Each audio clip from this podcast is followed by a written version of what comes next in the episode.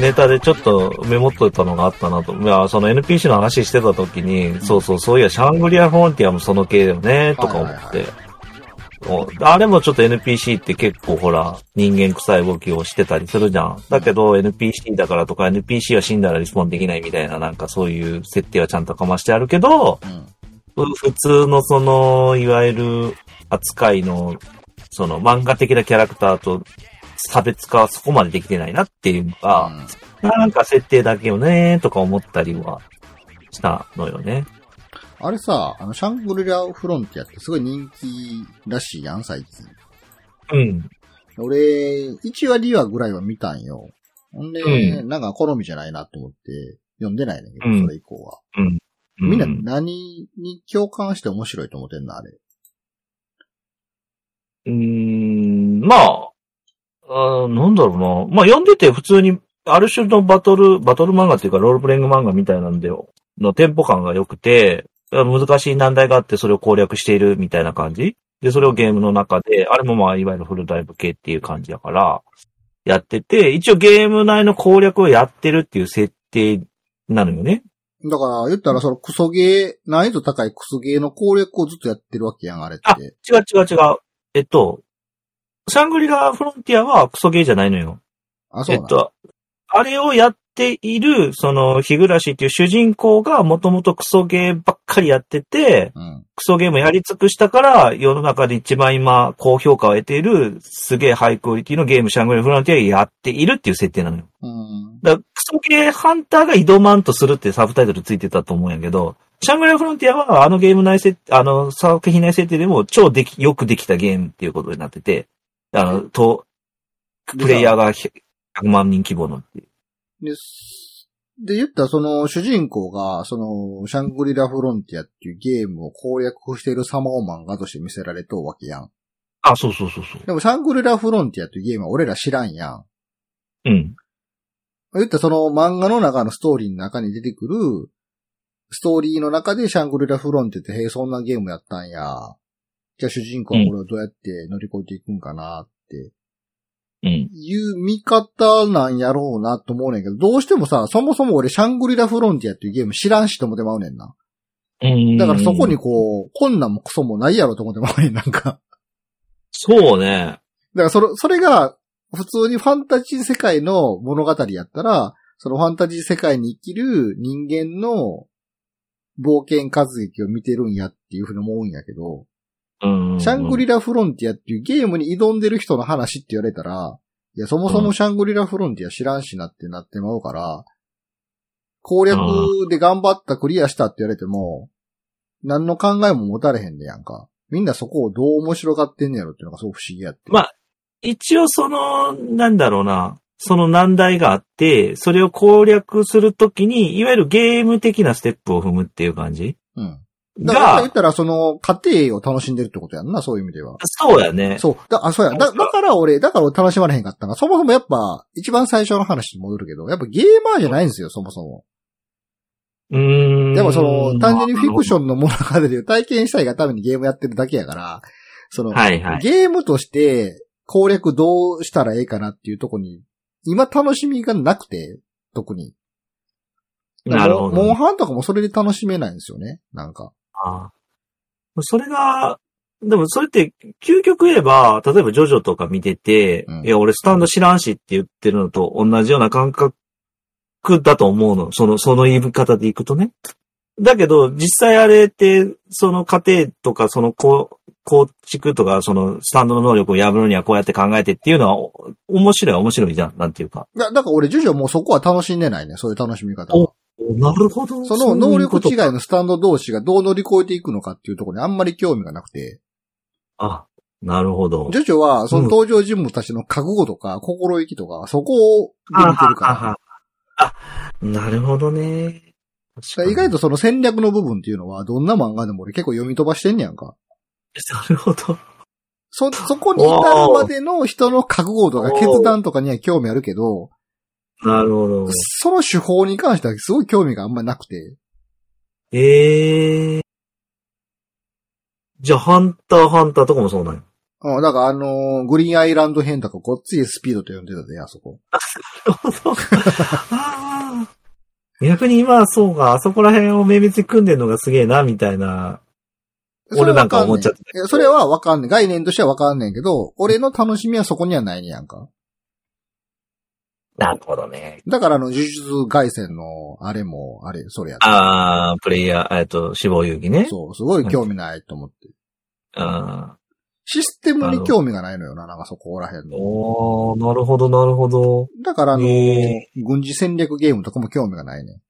あで昔からちょいちょい言ってるけど、昔、シミュレーションゲームを三国志とかやってた時も、ー、どう攻め込むかとか考えずに、うん、うん。むちゃくちゃ、一箇所にむちゃくちゃ大勢の人間集めて、正面突破しかしひんかってやんか。あ、なるほどね。そっか。はい。だからそうそうだからシャングリラフロンティアの楽しみ方がすごい分からへんくって、でもめっちゃ売れてるから、え、なんでって思った時に、やっぱりなんか今の話聞いて、やっぱゲーマーじゃないからやなっていう。やっぱゲーム好きとかがあれを見てすごい共感するわけでしょあ、そうだね、多分。うん。で、それがね、恐ろしいことに、僕あれアニメ化決定したいじうん。ゃん。ゲーム化も決定してんだよね。へえ。めちゃくちゃ怖いことすんなって俺思ったよ。だってあの世界の中では、うんシャングリアフロンティアその、現実せ、現実世界じゃないです。あの世界の中では、そう、数百万人規模のプレイヤーがアクセスしている、世界で一番売れているオンラインゲームだみたいな話になって、超、超リアルな世界観になってて、うんでその技術力が高いのが日本のゲーム会社が開発したから、このゲームショー的なやつも日本で行われるようになってるみたいな設定まであんのね。うん。そんなタイトルのゲームをマジで作るのかいそのタイトルだけでも引っ張ったやつをっていうのは、狂気の沙汰だ、正気の沙汰じゃねえなとかお思前っらて、。その作ったシャングリラフロンティアがクソゲーやったらどうするんやろ いや、マジね。笑われへんやん。マジね。ちょっと、いや、今からでも取り下げた方がいいんシじゃャなングリいラフフロンティアの漫画をゲーム化するんじゃなくて、シャングリラフロンティアっていうゲームを作るってこと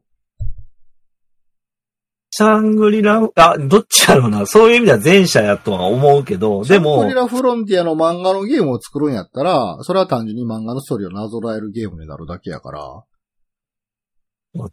確かに。シャングリラフロンティアのゲームとしての面白さがなくても成り立つんじゃないでも、すそれやったでら、も仮に、仮に漫画の中で起こっているシャングリラフロンティアの漫画の中で主人公がやっている行動をゲームとして体験させられたら、それってただの作業じゃないのかってめっちゃ思ってしまうけどな。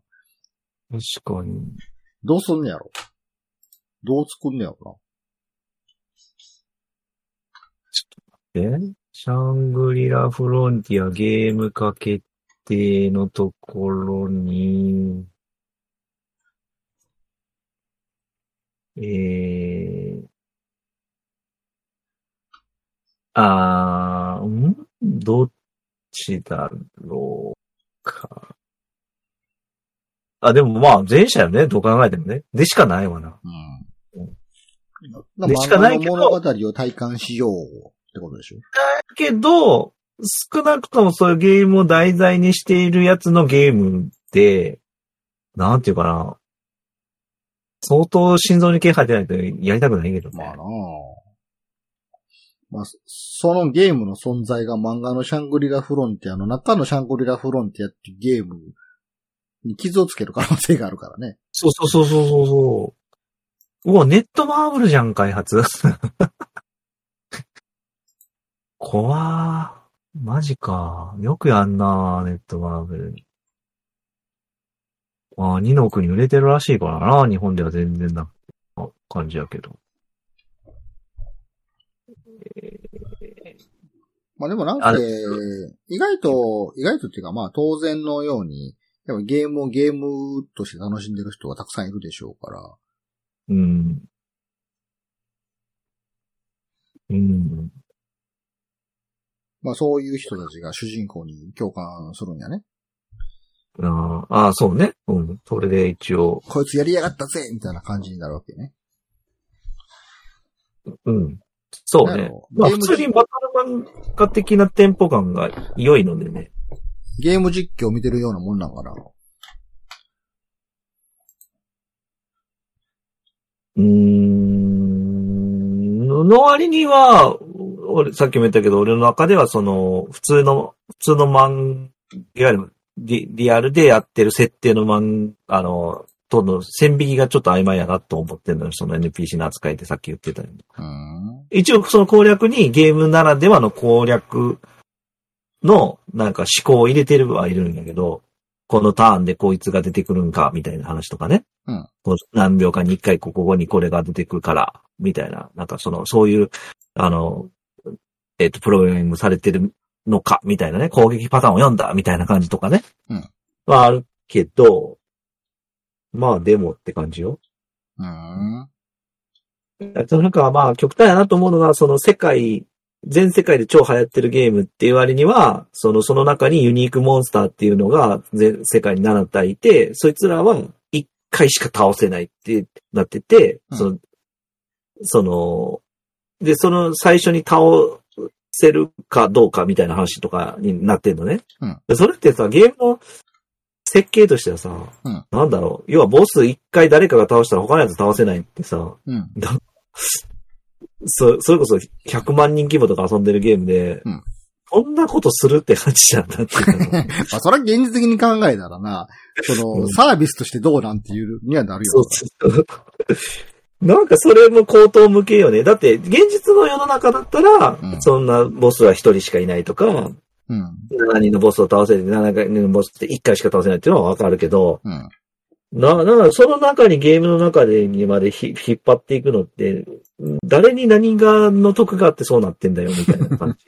名誉、だ名誉例えでしばょ、そら。名誉、名誉。で、名誉だったら、ファーストに倒したっていう称号だけ与えればいいだけで、うん別にリスポンスさせて、じゃあ2回目、3回目って、あの、ランキングが、い、ずっと残ります。このゲームが存在する限り最初に倒したプレイヤーの名前は残ります。でも実際いいじゃん、なんていうか、消さなくていいじゃん。でもそれは現実世界で唯一無二のものを一人だけが持っているっていう価値観をゲームの中でも与えたいっていうデザイナー側の設計じゃないですか。